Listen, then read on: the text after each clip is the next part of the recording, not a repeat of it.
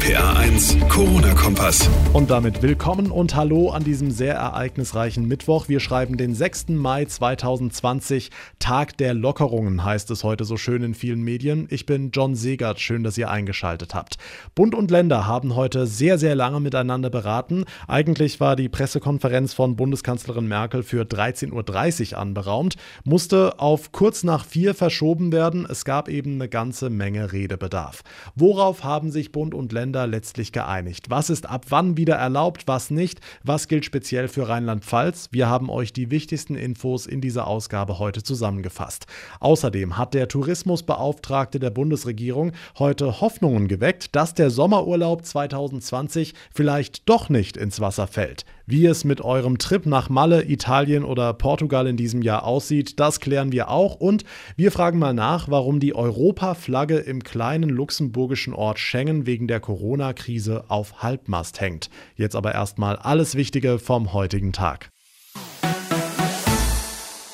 Es war mal wieder Videoschalte heute, wie man das eben so macht im Homeoffice. Die Kanzlerin und die Regierungschefs der Bundesländer besprechen die Maßnahmen in der Corona-Krise. Nach den ganzen Verboten der letzten Wochen geht es jetzt ganz klar um die Frage, wie viel Lockerung können wir uns erlauben. Eigentlich hat so eine Schalte ja den Sinn, dass möglichst vieles bundeseinheitlich geregelt wird.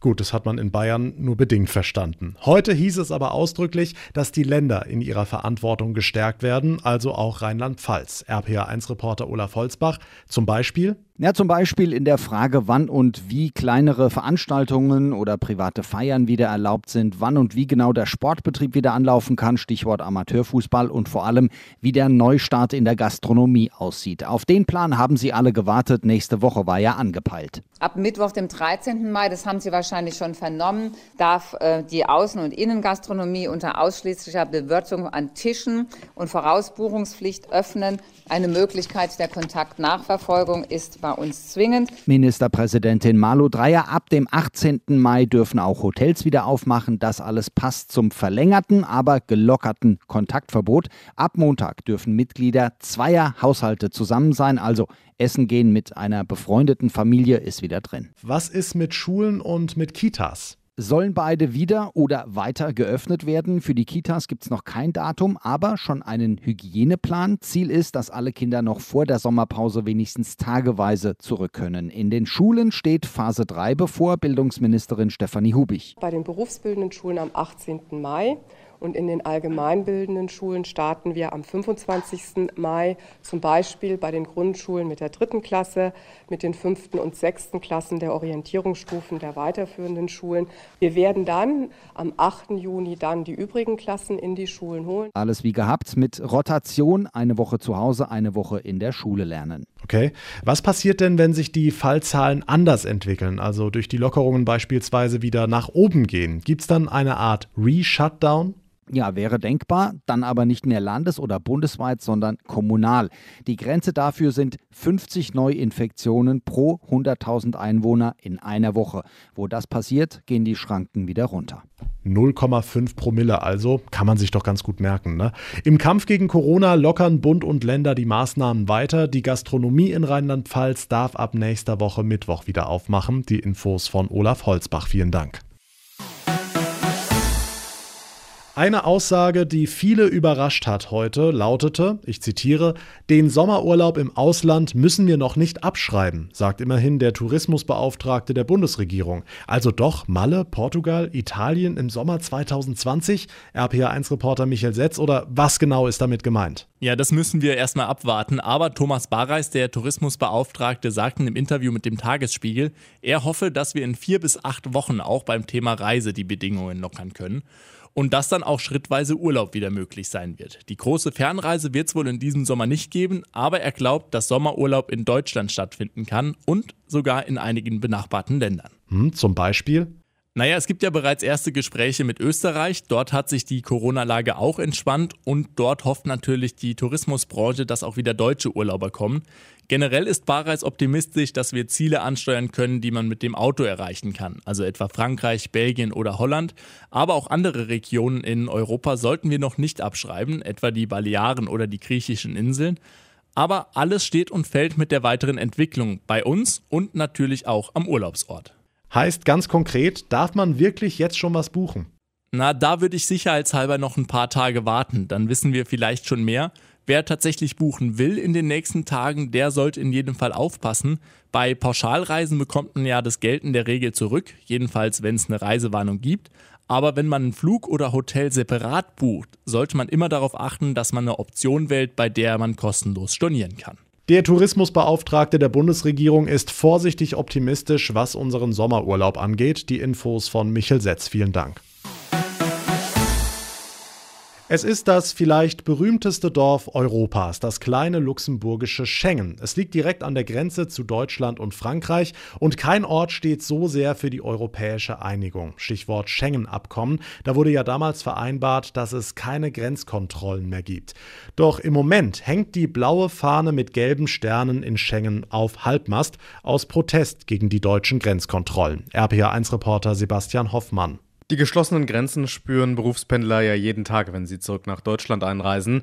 Auch der Schengener Bürgermeister Michael Gloden kommt seit Wochen nicht mehr drum herum. Er fühlt sich in frühere Zeiten zurückversetzt, damals als es eben noch schwierig war, einfach mal kurz nach Deutschland oder Frankreich einzureisen. Jetzt wieder bewaffnete Bundespolizisten an der Grenze zu sehen, nimmt ihn spürbar mit.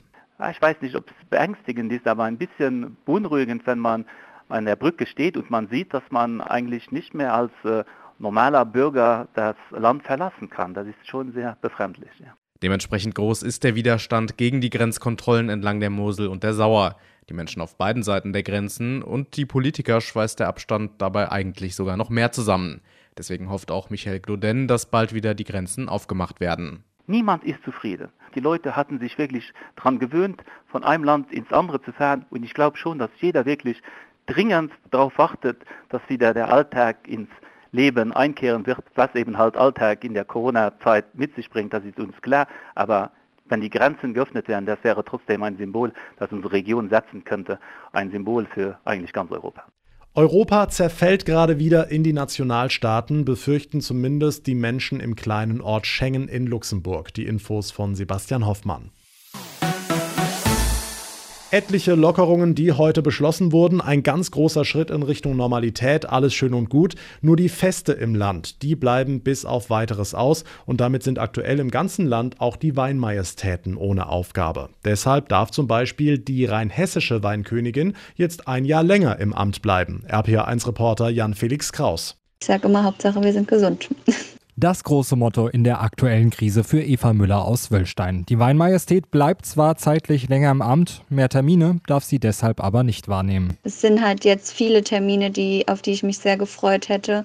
In Rheinhessen oder auch außerhalb von Rheinhessen. Also zum Beispiel nächstes Wochenende wäre der Ball des Weines in Wiesbaden gewesen, wo wir alle Gebietswein Königinnen mal aufeinander getroffen wären. Grund für die Verlängerung ist vor allem, dass die Wahl nicht stattfinden kann. Ob eine deutsche Weinkönigin gekürt wird, das steht noch aus. Aktuell geht es für die 23-jährige Winzerin wegen der fehlenden Termine wieder öfter in den Weinberg. Es fehlt mir einfach dieses auf ein, also auf Menschen treffen, mit über Wein reden, das fe fehlt mir so ein bisschen. Es sind auch unsere Aktivitäten vom Jungwinzerverein sind ja jetzt auch stillgelegt. Und da hatten wir auch dann immer mal zusammen Proben gemacht. Und das fällt ja jetzt auch weg. Das ist halt das, was ich am traurigsten finde eigentlich. Und auch für die Kolleginnen sieht es nicht anders aus. Kurzer Check, was machen denn eigentlich die Königinnen in der Region? In der Pfalz gibt es bis jetzt noch keine Neuigkeiten. Der Rheingau hat es jetzt so entschieden, dass sie ein Jahr länger machen, aber dieses Jahr die Prinzessin zur Wahl zur Deutschen schicken werden. Ähm, an der A wird es vermutlich auch so sein. Und äh, Mosel hat ja auch entschieden, dass sie nicht neu wählen dieses Jahr. Soweit der Überblick. Am Schluss noch mal ein Wort ihrer Hoheit ans Volk, wobei das bestimmt auch über Rheinhessen hinaus gilt. Trinkt immer weiter fleißig Wein. Die Winzer freuen sich darüber. Auch natürlich Traubensaft, wenn ihr nicht so die Weintrinker seid. Macht auf jeden Fall gute Laune. Und die können wir gerade jetzt sehr gut gebrauchen. Dankeschön, Jan Felix Kraus. Damit kommen wir zum Ende der heutigen Ausgabe. Vielen Dank fürs Zuhören. Wenn euch der Podcast gefallen hat, dann würde ich mich freuen, wenn ihr ihn abonniert und gerne auch eine kleine Bewertung hinterlasst. Geht zum Beispiel bei iTunes bzw. Apple Podcast. Was sollten wir eurer Meinung nach dringend mal hier in unserem Corona-Kompass behandeln? Welches Thema brennt euch unter den Nägeln? Habt ihr Vorschläge? Dann schreibt mir über RPA1 John bei Facebook, über Instagram oder einfach eine Mail ins Studio über rpa1.de. Mein Name ist John Segert. Bis zum nächsten Mal. Eine gute Zeit und vor allem bleibt gesund. Der RPA1 Corona-Kompass.